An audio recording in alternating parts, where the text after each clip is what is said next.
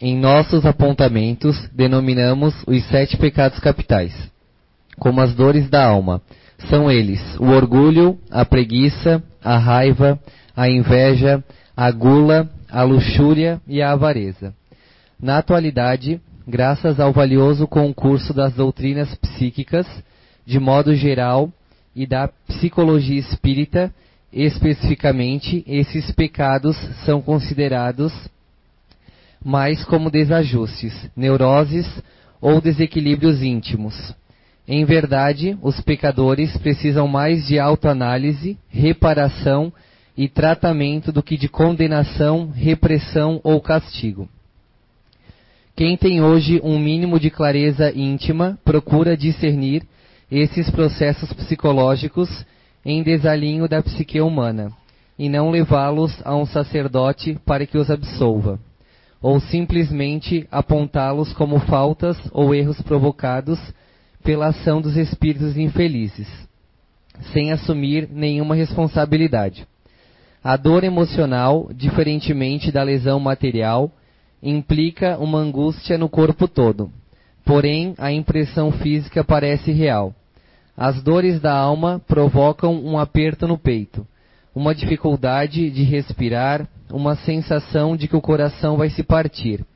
Enquanto eu chorava, doía muito mesmo no fundo do coração.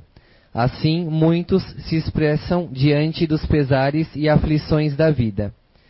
As pessoas, entretanto, tendem a condenar e punir, olvidando-se de que todos somos alunos, não malfeitores na escola da vida que as dores da alma são as educadoras ou instrutoras particulares que a harmonia da vida nos concedeu, para vencermos bloqueios e obstáculos íntimos. Hamed, trecho extraído da introdução do livro.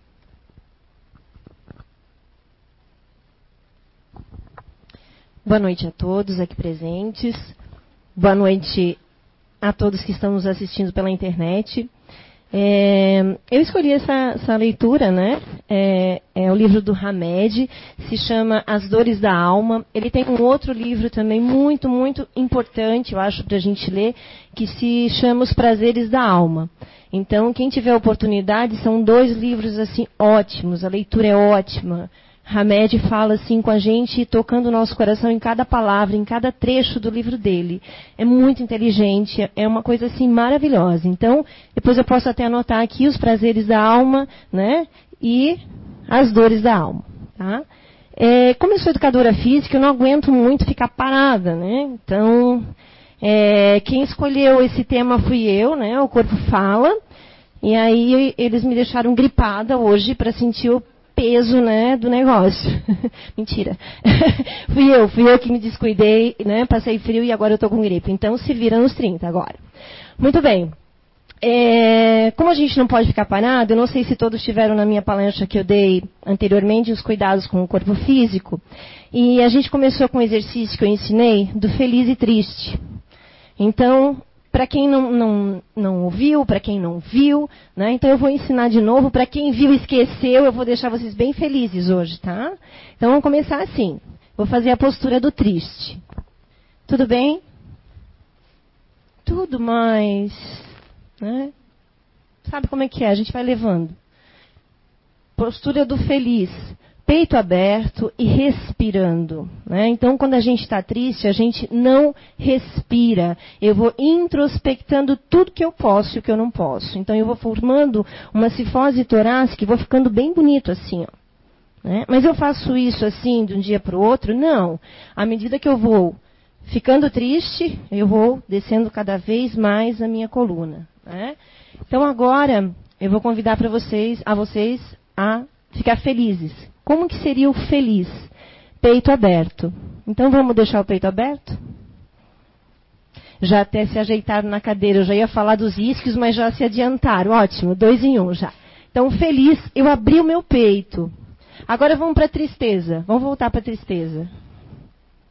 Então a gente fica corcunda. Né? A palavra que a gente usa é corcunda. Né?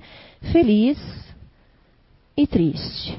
Quantas vezes no meu dia a dia eu estou feliz? Quantas vezes no meu dia a dia eu estou triste? Então é para vocês levarem para casa isso. Né? É, a última palestra foi, né, foi, foi, até engraçado que um olhava para feliz, feliz, passava assim, né, e saía triste. Feliz, feliz, feliz. Ah, eu fico feliz, né? Porque se, se uma pessoa assimilou isso, tá ótimo. Né? Qual que é a diferença para mim do feliz e triste, fisicamente falando? Quando eu estou triste, não tem respiração, né? Eu tiro o meu corpo de uma situação saudável. Por quê? Né? Porque a respiração ela me oxigena o meu corpo, ela me deixa melhor. Eu estou doente quando eu faço a expiração, quando eu estou jogando o ar para fora, eu não vejo sair nada aqui, né? Mas está saindo toxinas. Então essa respiração mais ou menos que a gente faz, né? Que eu chamo de lenta, né? Uma coisa bem pobre assim, né? Uma coisa bem minúscula, não faz, não completa o objetivo que é no nosso organismo, limpar o nosso organismo. São toxinas que eu boto para fora. Então, se eu estou doente, a primeira coisa que eu tenho que fazer respirar. Não importa que doença que eu tenho, porque à medida que eu vou respirando, a minha célula lá, digamos que seja lá no pé, não é o meu problema. À medida que eu vou respirando, a minha respiração alcança o oxigênio, o oxigênio alcança a célula, ela fica oxigenada, ela joga essa célula ruim para fora, que a gente não está vendo, aqui essa toxina a gente não vê, e eu vou melhorando. Né? Tá de sacanagem que uma respiração vai me deixar boa. Né? Acreditem.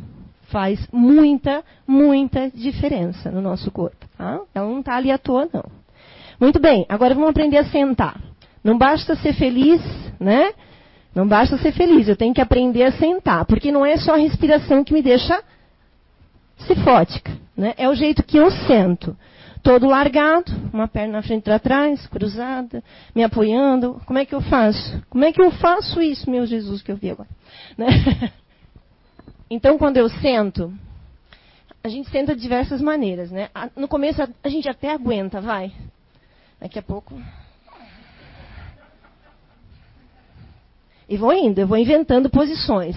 Porque o nosso corpo é inteligente, né? ele se adapta e aquele, aquele movimento ali está tá desconfortável, então eu vou achando outro. Mas ao achar outro, eu vou me entortando. Né? E se eu tenho uma escoliose? E se eu tenho uma hérnia? Nem sempre a gente sabe, né? E aí vai acontecendo coisas com o nosso corpo. Depois vocês vão ver nos meridianos, que a gente é feito de meridianos, e eu vou estragando tudo. Então, como é que eu faço para sentar certo? A gente tem o osso isquio, eu sento em cima desses dois ossos. Então, todo mundo trate de achar seu osso agora. feliz, feliz e o osso. Não importa, todos nós vamos achar esse osso. Né? Vocês sentem, quando vocês sentam, os dois ossos no bumbum mesmo, na parte gordinha. A gente senta em cima deles.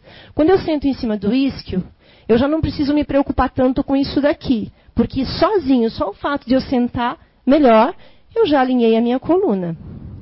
Vou ficar que nem um picolé aqui, então. Trabalho oito horas, pensa que eu vou aguentar? Tá louco? Né? Eu vou me adaptando. De novo, se eu sair daqui hoje e uma pessoa lembrar disso durante o seu dia a dia, já está valendo. Opa, isquios. Nem lembro o nome daquele negócio que ela falou, mas é, é aquele negócio lá. É um ossinho. É um ossinho, eu estou sentada em cima dele. Então essa é a fase da respiração como deveria ser. Deveria, porque muita gente respira pela boca, não é? Faz a inspiração pela boca. A gente tem cavidades diferentes. O, o ar tem que entrar pelo nariz e sair pela boca, porque eu estou filtrando o meu ar pelo nariz e vai sair o ar ruim pela boca. São vias diferentes, não é a mesma via. Ah, mas eu tenho adenóide, tenho não sei o que lá, tenho não sei o que lá. Sei lá. Vamos consertar então. Vamos consertar porque a respiração é sim muito importante. Né? Então a gente vê o diafragma, esse, esse, esse pontinho aqui. Quando eu faço a inspiração, a minha fase de inspirar, todo o meu abdômen, a parte torácica de baixo, ela desce. Quando eu faço a expiração, o relaxamento, acontece ao contrário. Né? Então a gente faz isso ao contrário. A gente inverte isso aqui também. A gente suga tudo, fica assim, principalmente as mulheres, né? E solta tudo. Aí vem o Czinho de novo, aí vem aquela respiração que não é 100%, é uma respiração bem mais ou menos, e os meus problemas de saúde aumentando. Né? E aqui eu quero mostrar para vocês os meridianos do corpo humano, então. Ficou um pouquinho apagadinho o desenho do homem, né? Mas dá para ver os pontinhos. Então a gente é feito de meridianos. Mas o que, que são esses meridianos? São redes, são fluxos de energia que a gente tem no nosso corpo. Então, quando a gente vai num osteopata, não sei se vocês sabem o que é a linha da osteopatia, ele vai mexer na gente de acordo com os nossos meridianos. Ele sabe o ponto exato que ele tem que botar o dedo, que ele tem que tracionar, que ele tem que puxar, que ele tem que mexer. Ele vai perceber em nós muita coisa errada. Né? E o que, que faz esses meridianos darem errado? A falta de respiração, o jeito que eu mostrei que a gente senta, né? como que a gente vive, como, nem, nem falamos o jeito de, de dormir, né? Dormir tudo. Se a gente perceber o nosso dia de parar, essa posição aqui, ó. Né? A gente não para assim. A gente tem que parar sobre os dois pés. Eu não estou sobrecarregando todo esse meu lado aqui, que eu estou apoiada aqui. Aí cansa, pior, cansa, eu vou para o outro. Se não der ainda, eu faço assim. Se depois eu faço assim. E eu, eu vou me adaptando. E eu vou ficando torto. De novo, mas eu vou ficar um picolé, então. Eu vou ter que ficar durinho, não posso me mexer, tem que ser retinho. Não. Eu tenho que aprender a fazer movimentos inteligentes. Ou, pelo menos, quando chegar no final do meu dia, ou no início do meu dia, eu reparar isso aí que eu fiz comigo. Porque as dores vão vir. As dores vão vir. De que forma que eu posso fazer isso? Boa alimentação, né? alongamentos, é, alinhamentos. Com remédio, Triste notícia, sem remédio. Né? Isso não se faz com remédio.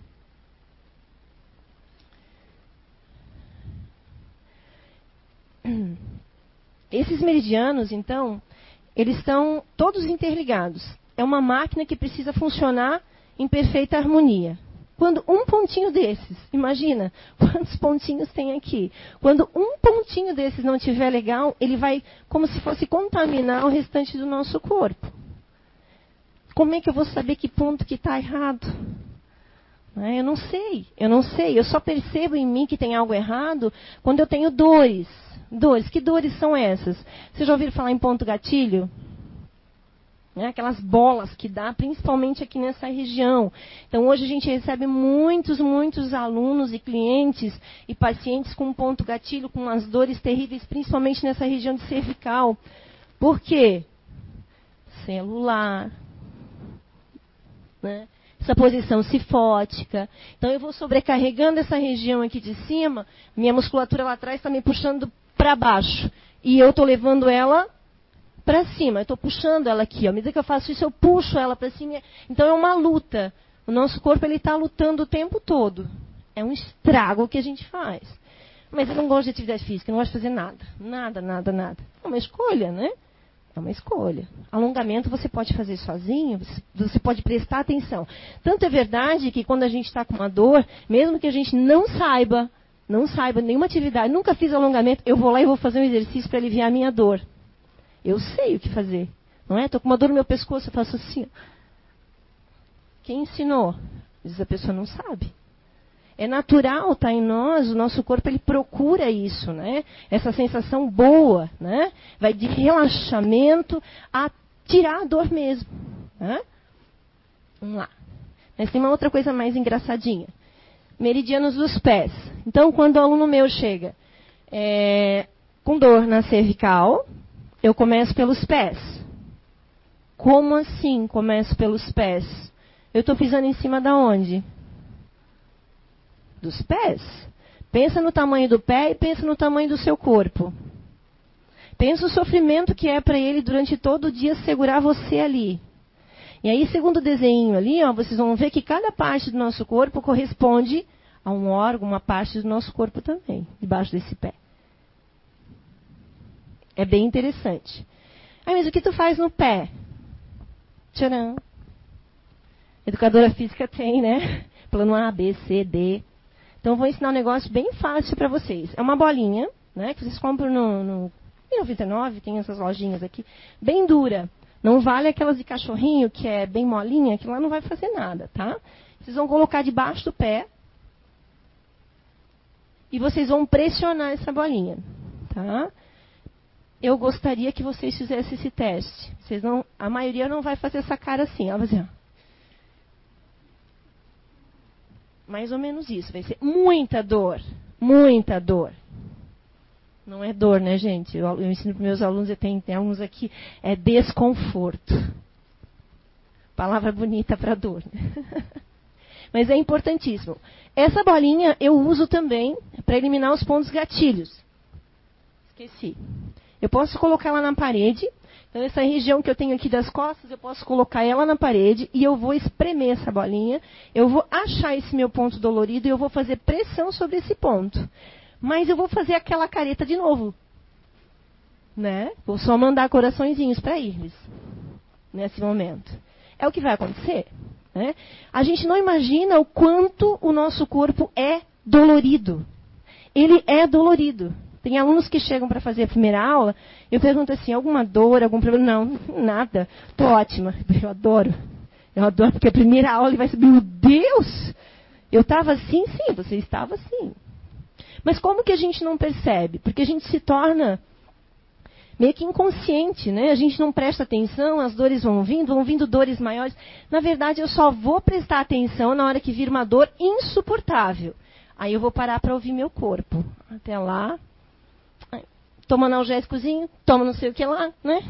Aí amanhã já estou bem, já, já passou, estou ótima. É assim. Aí depois vem uma dor de cabeça, aí depois vem uma dor no ombro, aí vem uma dor no joelho, mas aquela dor está ligada àquela dor principal que você não tratou. Né? É, como é que a gente faz para liberar um pouco essas dores? Então a gente tem liberações manuais, né, que são liberações de fáscias. Eu vou como que abrir né, um pouquinho essa, essa, essa musculatura. A, a face é uma membrana que reveste o músculo. E eu vou massagear abrindo, né? É, tem a, a, a, osteopatia, a quiropraxia, a própria massagem, né? são alternativas que a gente tem para tirar a nossa dor. Mas, foi uma coisa que eu falei na palestra anterior também, é mais fácil para a gente pegar um analgésico. Dor, remédio. Dor, remédio. Né? E culturalmente falando, quando a gente sente dor, a gente vai ao médico. Né? Mas tem coisas que a gente pode resolver não só com remédio. Né? Muitas, muitas doenças sem remédio. É, eu vou ler só para vocês como é que funciona a osteopatia é, é uma medicina manual que toma o corpo como um todo. Todos os sistemas, então, estão interligados. A osteopatia dá solução à causa do problema. Né? Exemplo, corrigindo é, o mau funcionamento do fígado se alivia a dor no ombro. Como assim? Como assim que eu tenho um problema no ombro e é do fígado? Ele vai provar para você que. Aí você vai no médico. Aí você vai trabalhar, tratar o ombro. Mas não resolveu o problema. Qual que é a causa da dor no ombro? Então, é uma linha que eu gosto muito. Eu estou aqui hoje nessa palestra mostrando para vocês, querendo abrir. Meu objetivo hoje é abrir um pouco mais a mente de vocês e falar que não é só com remédio que a gente fica bem. Né, que tem outras coisas que não são, são terapias alternativas científicas, não é milagre, não é nada. Ah, tá, ele botou a mão ali no meu fígado, mexeu no, no nervo né, frênico e vago e melhorei. Não. Né, é, é, científico, é estudo. Né? Então, quando a gente começar a achar as causas dos nossos problemas, a gente vai passar a tomar menos remédio, tomar mais consciência do nosso problema né? Tratar o nosso corpo com carinho, com cuidado, que a gente não trata ele com carinho e cuidado, a gente não percebe ele. Né? Eu vou falar um pouquinho sobre a física e a medicina quântica. Vocês já ouviram falar? Medicina quântica, saúde quântica. É outra linha né, que está surgindo. É, antes disso, até a, a, na palestra da Jaque, teve uma senhora que que disse assim, eu lembro que ela falou que ela não conseguia ficar sem o remédio, que a Jaque também estava falando no sentido de tirar mais os remédios, né? E que ela não conseguia tirar o remédio. Objetivo cumprido do laboratório, não é? Objetivo cumprido? Aí vem a medicina quântica. Medicina quântica e a física quântica é uma outra vertente né, da medicina, assim como a ortomolecular também. E também vou lembrar a palestra da Rosana, onde ela falou né, da descrença das pessoas que são da mesma classe, digamos, os médicos que é, trabalham na linha da medicina tradicional, quando eles encontram um profissional da orto, né, da quântica. Então eles meio que ridicularizam né, a pessoa. É, muita gente dá descrédito. É, tem, um, tem um médico tem muitos vídeos também na, na internet, é, Dr. Laí Ribeiro, não sei se vocês conhecem. Eu vou passar um videozinho dele. Eu, conhe, eu dou aula para um aluno que é diretor de um hospital lá em Brasília. Então, quando eu fui falar do Laí Ribeiro, ele deu gargalhada. que ele é um ridículo. Como assim? Como assim? Quem puder, depois vocês vão assistir um vídeo aqui dele também, pesquisem, ele fala sobre a água, ele fala sobre magnésio, ele fala sobre tanta coisa, tantos assuntos, é, um, o AVC, um, os cardiopatas, tudo, de todos os assuntos ele fala e tem uma outra explicação do que geralmente a gente conhece, né? Pesquisem. Eu quero que vocês abram a mente de vocês. A gente não está aqui, a gente quer liberdade, né? a gente quer conquistar coisas, mas junto vem a responsabilidade. Né? E será que eu quero ser responsável?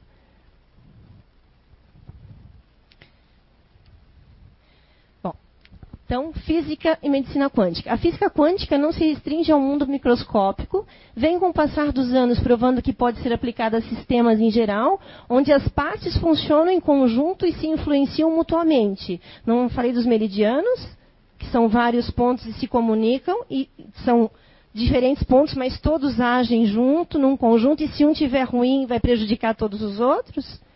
É isso que a física quântica está falando ali.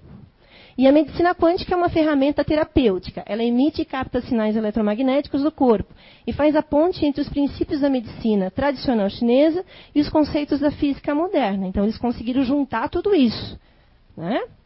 É, na, na, medicina quântica, a gente tem uma médica, é, a doutora Rosângela Arn, não sei se vocês já ouviram falar. Ela é uma médica que nasceu no Rio Grande do Sul, ela, ela, ela trabalhou com a medicina tradicional muitos anos. E depois que ela se aposentou, um aliás, um pouquinho antes de ela se aposentar, ela foi fazer ortomolecular.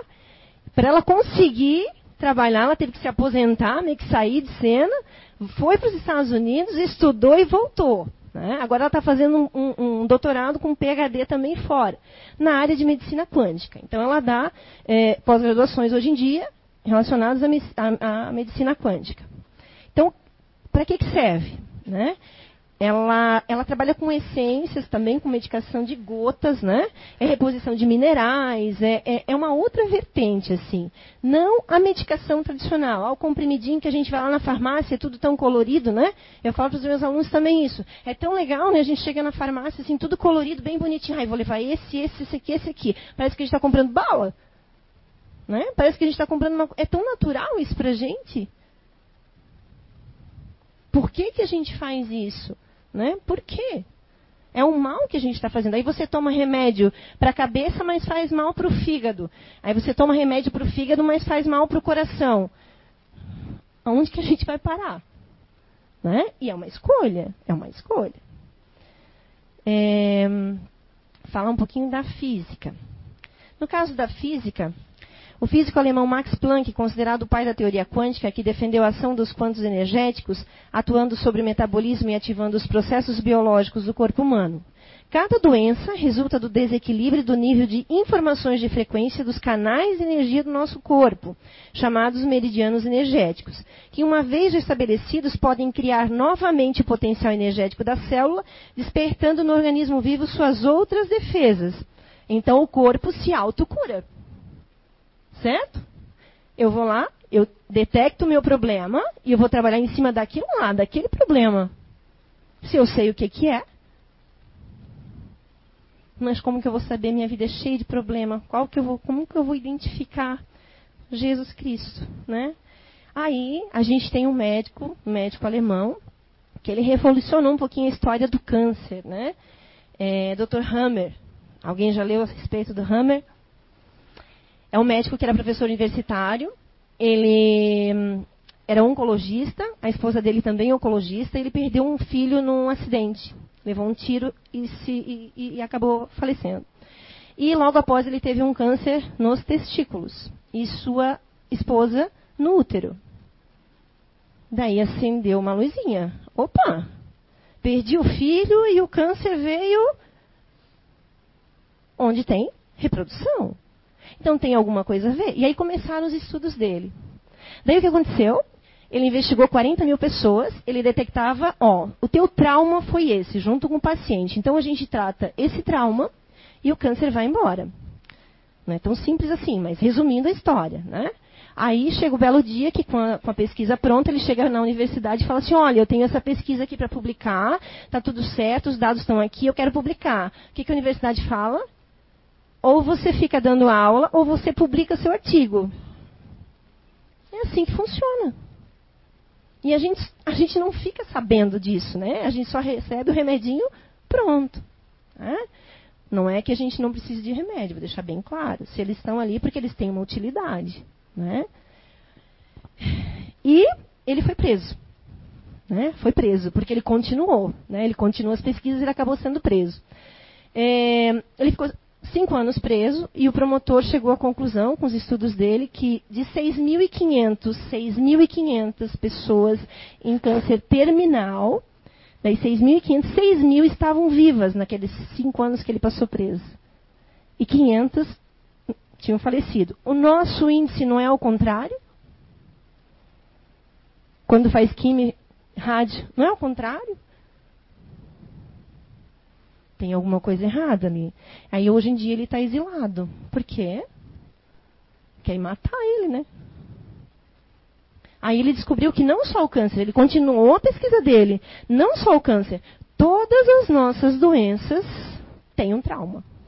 Aí, claro, ele fala, né? Ele não fala em vidas passadas, ele não fala nada disso, mas a gente, né? Dá para entender que talvez não sejam tudo de agora, né?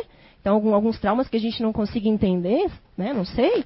Né? Pode ser que eu esteja falando bobagem, mas quando eu li o, o, né, a, a, vida dele, a biografia dele, eu entendi isso. Né? Que muita gente traz, às vezes, de outra vida também. E ele disse que ele tem esse sucesso todo de 95% a 98% se a pessoa não fez químio e nem rádio. Porque a químio e a rádio, ele diz que é extremamente nocivo. Né? E o corpo se cura o corpo se cura. A gente tem todos os mecanismos de cura no nosso corpo. A gente tem analgésico, né? a gente tem oxigênio, a gente tem tudo. Só que a gente não conhece nada. A gente sabe muito pouco. Né?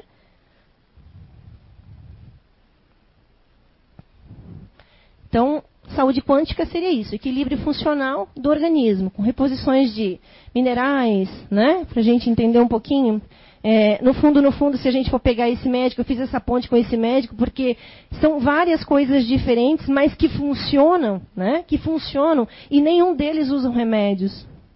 Nenhum deles. Tem alguma coisa para a gente pensar ali, né? Tem uma mensagem ali, não tem?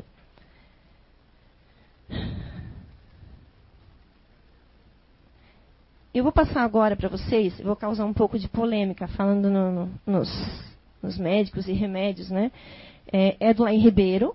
É, eu quero deixar bem claro que eu respeito todos os médicos. Estão ali porque a gente precisa deles também. Eu preciso muito, já precisei, preciso ainda, né? Todos nós precisamos. Mas o meu objetivo é só abrir um pouquinho a mente, fazer a gente pensar um pouquinho mais, questionar um pouquinho mais.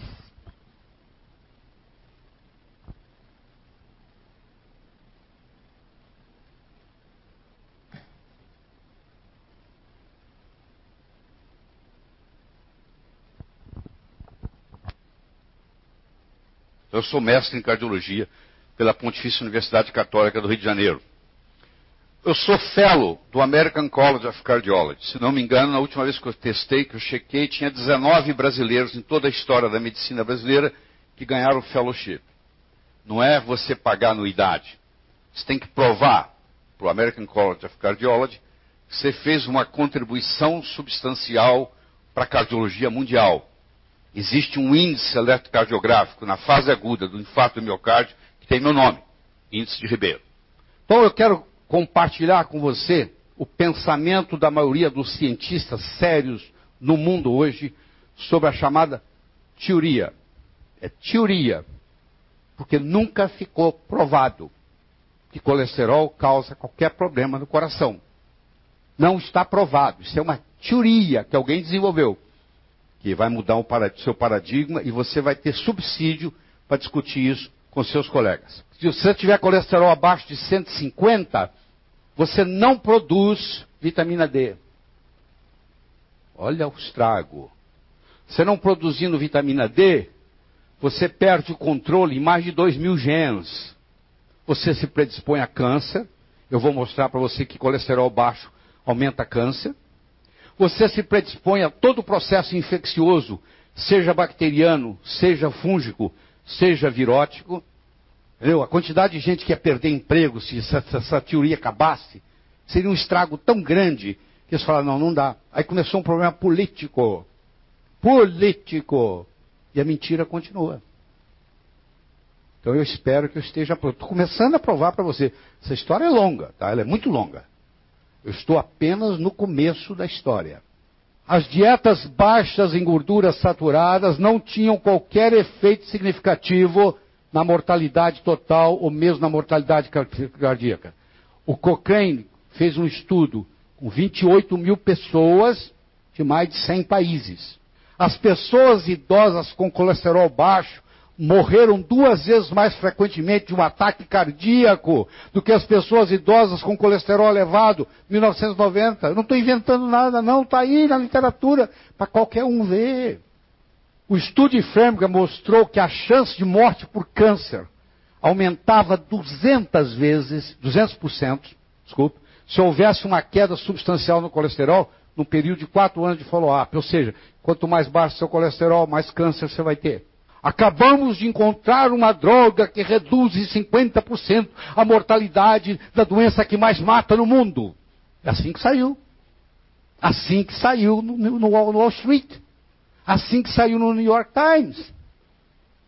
Não é nada, isso é brincadeira, isso é piada para enganar bobo.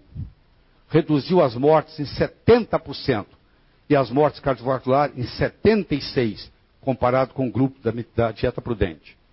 Ou seja, dieta prudente não vale nada. Deixou de comer gordura à toa. Resolveu nada. Tá? E o doutor Lorgerio chegou à seguinte conclusão: colesterol não causa nenhum mal. Essa foi a conclusão do estudo de Lyon. Colesterol não causa nenhum mal. E a mortalidade total foi 265 mortes no grupo tratado e 260 mortes no grupo controle. Ou seja, teve até mais gente no grupo tratado que morreu, mortalidade geral, do que no grupo controle. Ou seja, gastaram 10 anos de estudo, milhões de dólares, 300 e tantos mil homens, e não resolveu nada. Absolutamente nada. O Clestor, que é a rosuvastatina, e assim vai. Essa, essa lista continua aumentando. Então, o Liptor, que é a atorvastatina, é a droga que mais vendeu em toda a história da medicina. Por um erro, hein? Vocês vão ver que é errado. Mas é a droga que mais vendeu. Olha como é que o marketing tem poder. 14 pacientes tomando Lipitor. Atorvastatina. Está publicado em 2004. Três a seis meses. 10 dos 14 pacientes desenvolveram anormalidades diastólicas. Para quem não sabe, disfunção diastólica é a principal causa de insuficiência cardíaca congestiva. Oh, meu Deus, eu estou usando um remédio no cardiopata causando cardiopatia. Em todos os cinco estudos, não houve nenhuma correlação entre níveis de colesterol, redução de colesterol e resultados obtidos. Ou seja, a estatina, se ela tiver algum efeito muito pequeno, não tem nada a ver com colesterol ela seria um melhor remédio se ela não baixasse o colesterol. Não se pode bloquear um enzima ou um receptor no organismo e esperar a longo prazo resultados favoráveis. A estatina bloqueia uma delas. Níveis de colesterol não são importantes no manuseio de doenças cardíacas. Ponto. Níveis de colesterol são pobres previsores de doença cardíaca. Ponto. Mais da metade das pessoas com doença cardíaca tem o colesterol normal 150 vezes, totalmente normal. Os japoneses, você vai ver que eles têm uma, uma, uma dieta em gordura saturada e também não tem doença cardíaca e também não tem câncer. Você pega os esquimós que comem gordura de foca, parte daquilo é ômega 3, mas parte daquilo não é ômega 3. Parte daquilo é gordura saturada, grande parte. Aliás, a maior parte é gordura saturada. E lá não existe doença cardíaca. Lá não existe câncer. Não tem esquimó com câncer, não tem esquimó com doença cardíaca.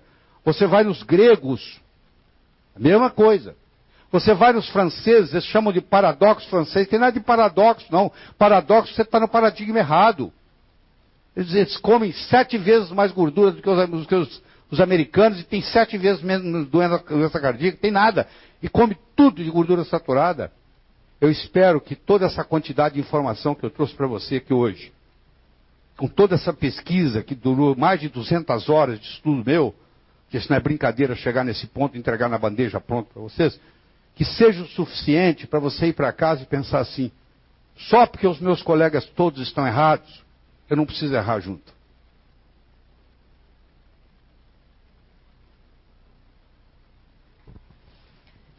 Então, não é para sair comendo óleo e né, hambúrguer e pizza e é pra, ah, porque ele diz que gordura pode comer à vontade, né? Gordura boa, né? Não gordura ruim, né? Tem um vídeo que se você for pesquisar dele, ele vai falar dos olhos, né? Que na década de 30 teve 3 mil é, ataques cardíacos nos Estados Unidos. Na década de 60 tiveram 300 mil. Foi a, a fase que introduziram os óleos vegetais, né? Tem um, um, vídeo bem interessante. Tirando o lado pavão dele, né? que tem, tem um lado ali pesado, né? A gente esquece o lado pavão e vamos pegar só a parte boa dele. Deem uma olhada nos vídeos dele. É uma dica que eu dou para vocês. Muita coisa. E por que, que eu passei esse vídeo da estatina? Porque quem tem colesterol alto toma estatina. É praxe. Colesterol alto, estatina. Colesterol alto, estatina. É, teve uma psicografia aqui que falava do colesterol. Não lembro se foi o doutor Hernani, se era a psicografia dele, que falava que a gente não tem. Hã? Ah, doutor Otto, que a gente não tem colesterol ruim. Né? Então a gente começa a ligar os fatos. Né? A gente tem dois tipos de colesterol e ambos são importantes para nós. A gente não pode ter nem a menos e nem a mais. A gente tem que manter o equilíbrio, como nos meridianos. Então a nossa vida é pautada em equilíbrio, em tudo. Né? Se a gente levar a questão do equilíbrio a sério, ok, estamos bem. Vou contar uma historinha bem rapidinho que aconteceu com meu pai. O médico, ele teve um AVC, saiu na quinta-feira do hospital, na sexta eu levei para nutricionista. Por que nutricionista? Porque eu achava que lá eu ia encontrar o que eu precisava para ele durante o tratamento dele. Uma pessoa que não tomava nenhum remédio. No dia seguinte ele passa a tomar 16. O que, que vocês acham que vai acontecer com o corpo dele? Uma pessoa ativa? Hã? Bobagem, né? Escutei várias coisas, bobagem. Muito bem, ela já receitou a coenzima Q10. A coenzima Q10, ela previne, porque ele estava tomando estatina.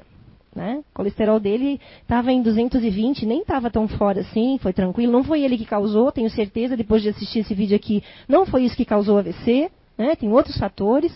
É, enfim, daí eu falei para ela assim, e aí, como é que a gente faz isso? Ela disse, não, eu vou dar coenzima Q10, que ela, vai, ela chega antes do nosso neurônio, antes de chegar essa, essa estatina. Então ela protege. Mas eu quero tirar. Não, né? Sou nutricionista, não posso tirar remédio. E nem eu, né? Eu não sou médica.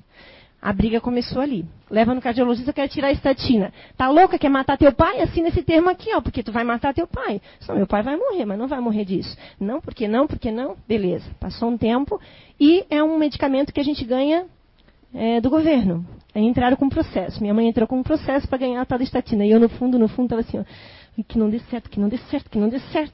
Né? Ok, não deu certo. Né?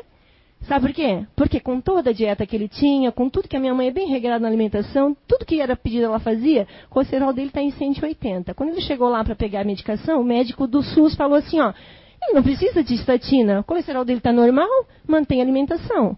Aí volta para o médico particular para a vida toda. E aí? E aí, somos ou não manipulados? Qual é a faculdade de medicina que um e outro fez? Qual foi, o que, que aprenderam de tão diferente assim? Para a vida toda, quando fala assim, ó, para a vida toda, abre bem os seus olhos, assim, leiam, busquem, busquem a opinião de um, de dois, de três, de quatro, de cinco, de dez. Tem alguma coisa errada ali. Né? Mesma coisa com a dor. Estou com dor. Ai, adoro ouvir essa frase também quando os meus alunos chegam. O médico falou que eu tenho que aprender a conviver com a dor. Quem convive com a dor? Quem convive com a dor, gente? O que mais a gente quer é tirar dor quando a gente está com dor. A gente não consegue conviver. A gente não consegue viver.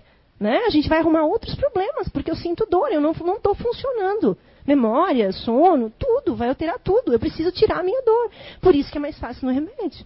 Porque daí o remédio é rápido. Não foi a causa do problema que ele aliviou. Porque ele só mascara. Eu não descobri qual que era a causa disso. Né? É, de Park Chopra é, falava um pouquinho sobre as células. Né? Células são sensíveis a emoções, vivências e sentimentos. E herança branda. Essa herança branda que acontece a cada segundo, quando nossas células se adaptam às situações socioambientais e às instruções que lhes transmitimos. Então vem a questão da fé também aqui, né? Então eu tenho uma responsabilidade. O que, que eu faço com isso? Eu acredito nesse tratamento? Eu estou ali presente? Eu estou colaborando? Né? Eu vou mandando instruções para elas. Osho diz: você nasce com um coração que sente, mas o pensamento é cultivado. Ele é dado pela sociedade. E o seu sentimento tornou-se algo suprimido. Mesmo quando você diz que sente, você apenas pensa que sente. Por isso que nossas doenças muitas vezes passam desapercebidas. Né? Quem tem um tumor, quem descobre que tem um tumor, um câncer, que aquele médico lá, o, o Hammer, ele falou assim: ó, não existe tumor maligno e benigno são tumores, são células ruins que a gente criou ali dentro. Né? Aí a gente pensa, mas surgiu assim do nada. Cheguei no médico, estou com um tumor. Posso dizer, né, de cadeira, porque foi comigo que aconteceu isso. É porque eu não me percebi. Eu estava acordando todo dia três da manhã, né? Eu tinha sudorese noturna, eu tinha um monte de coisa. Quando ele perguntou, não sentiu nada? Nada. Nada, nada, nada. Depois faz uma anamnese, começa a voltar, né? Falta de sono, irritação, apetite mudou, uma alergia apareceu, não sei o que, não sei o que lá. Meu Deus, então vou ficar neurótica, cada coisinha que aparecer aqui na minha unha eu vou correr no médico agora, então. Que é sinal. Meu corpo está dando um sinal. Eu tenho que avaliar. Eu tenho que ter o equilíbrio. De novo, né? Então a gente tem algumas, citei algumas, né, para a gente pensar, terapias alternativas não medicamentosas. Osteopatia, quiropraxia, psicologia, nutrição, acupuntura, microfisioterapia, os passes, as massagens, o pilates, o reiki, yoga. São tudo coisas que a gente tem, mas é muito difícil a gente chegar. Né? Por que, que é muito difícil a gente chegar? É, a gente pode pensar assim: primeiro, na falta de conhecimento, segundo, no aspecto cultural, terceiro, na resolução rápida. Eu quero resolver meu problema rápido. Né? Eu não quero dar tempo. Às vezes o preço, né? Eu acho que custa muito caro fazer um tratamento assim. E se eu morrer nesse meio tempo, por que, que eu não fui no médico? Eu não estou dizendo que não é para ir no médico. Mas a gente pode, por trás disso tudo, da medicina tradicional, eu recorrer a essas, essas terapias. Tem outras ainda, eu só botei algumas aqui para fazer a gente pensar. Pensar não é só a medicina tradicional que nos cura. Né? Está mais em nós a cura do que fora de nós. Né? Quando, quando eu fiz a cirurgia espiritual, eu lembro que o médico perguntou assim para mim: Você tem fé? Eu abri os olhos e falei assim: Se eu não tivesse fé, eu acho que eu tinha morrido, né? Bem, isso mesmo, você está certa. Não adiantava nada estar tá fazendo tratamento comigo se eu não tivesse acreditando naquilo também. Né? Tinha a minha parte, tem a minha responsabilidade né? o meu envolvimento. Todo tratamento requer envolvimento. E mais, evoluir é tornar-se consciente e responsável. Para alguns é cômodo, é muito cômodo, porque daí a culpa é do médico, o médico que matou. Né? Ou esse que matou. Quando eu não me envolvo, quando eu não tomo a dianteira. Né? Lá em casa é uma briga agora com essa estatina. Eu não quero mais. Minha mãe quer e minha irmã quer. E aí fizemos o quê? Eu sei que aquilo está fazendo mal para ele. Eu sei. Vou fazer o quê? Conversar. Começa o processo de vídeo, doutor Laí. Não, não, não, vai botando informação. Vai pensando, vai pensando. Uma hora a ficha cai. Né? não é para tirar estatina, tá, gente? vocês que tomam estatina, vocês precisam da opinião do médico. É uma forma de vocês questionarem o médico. Olha, e outra, os, os sintomas, né, diversos, tontura, dor nos membros, dor no braço, ele causa uma série de coisas que às vezes a gente não, não dá importância ou não fala para o médico também, né? A gente como paciente também às vezes pensa, ah, não tem nada a ver, não tem nada a ver, nem vou falar nada daquilo. Aquilo que a gente não fala às vezes era o principal para a gente ter falado para ele ficar ligado que tinha alguma coisa errada, né? Mas questionem eles. Ainda mais se o colesterol estiver bem. Né? Então, é, com a leitura que a gente começou, as dores da alma ditado por Hamed. São todas dores que influenciam diretamente no nosso corpo físico, né? Crueldade, orgulho, irresponsabilidade, crítica, ilusão, medo, preocupação, vício, solidão, culpa, mágoa, egoísmo, baixa estima, rigidez, ansiedade, perda, insegurança, repressão, depressão, dependência, inveja. Se vocês lerem, é, lerem um livro, cada tópico desse ele explica muito, muito, muito bem. É muito interessante. Então, falando da liberdade, né? Quando eu me torno consciente, quando eu sei que tem outras coisas que eu posso investigar, que eu posso procurar, eu me torno consciente e responsável. Ai, que medo. Quer dizer, eu quero a liberdade, mas quando é dada a liberdade, eu tenho medo de usar ela porque a culpa vai ser minha. Então está na hora de a gente evoluir, de a gente crescer. Né? A vontade. Que vontade é essa? Eu tenho mesmo vontade? Eu tenho mesmo fé? Eu, eu realmente quero ficar bom? Será que eu quero? Para algumas pessoas é importante ficar doente. Né? Aquela muleta, né? Do lado, né? Ah, coitadinho de mim, estou doente. Sempre tem uma reclamação, sempre tem uma dor. Né? Vocês conhecem algumas pessoas que perguntam assim, tudo bem? Sempre tem. Um dia a coluna, um dia o pé, um dia as costas, um dia a mão. Né? Tem alunos assim, tem alunos que eu já disse, quando eu disser tudo bem, se eu perguntar, tudo bem. Mesmo que não esteja. Vamos falar um pouco mais positivamente. Ai, sim, ai, meu Deus. Gente, é, uma, é, é, um, é um meridiano, é um negócio grande na gente que está funcionando ali. Se eu vibrar nessa sintonia de. Ai, que dói, dói, dói, dói, dói. Sim, dói, mas eu preciso ficar falando o tempo todo nisso. Pensar a vida das pessoas que estão do lado, ficar escutando o tempo todo isso. Dói, dói, dói, dói, dói, dói. Para pensar. Então, o peso da liberdade. Por Hamed. A solução para a autocrueldade será nossa tomada de consciência de que temos a liberdade por direito que vem da natureza. Contudo, de quase nada nos servirá a liberdade exterior se não cultivarmos uma autonomia interior, porque quem está internamente entre grilhões e amarras jamais poderá pensar e agir livremente. Profundo, né? Para a gente pensar muito, muito sobre isso. A gente tem, às vezes, uma falsa liberdade, né? Que a gente cria, né? E uma frase que eu queria deixar para vocês. Nossos corpos sabem de coisas que nossas mentes gostariam de se livrar. De novo, para a gente gravar. Nossos corpos sabem de coisas que nossas mentes gostariam de se livrar. Pense nas projeções que a gente faz com isso. E a mensagem final é aquela mensagem que está lá também, né, que a CEU tem aqui, né, que fecha bem com o nosso tema. Né? Quer dizer que eu não chorei, tá, gente? Vocês lerem, eu não chorei o suficiente, devia ter chorado mais. Ó. a enfermidade é um conflito entre a personalidade e a alma. O resfriado escorre quando o corpo não chora. A dor de garganta entope quando não é possível comunicar as aflições. O estômago arde quando as raivas não conseguem sair. O diabetes invade quando a solidão dói. O corpo engorda quando a insatisfação aperta. A dor de cabeça deprime quando as dúvidas aumentam. O coração desiste quando o sentido da vida parece terminar. A alergia perece quando o perfeccionismo fica intolerável. As unhas quebram quando as defesas ficam ameaçadas. O peito aperta quando o orgulho escraviza.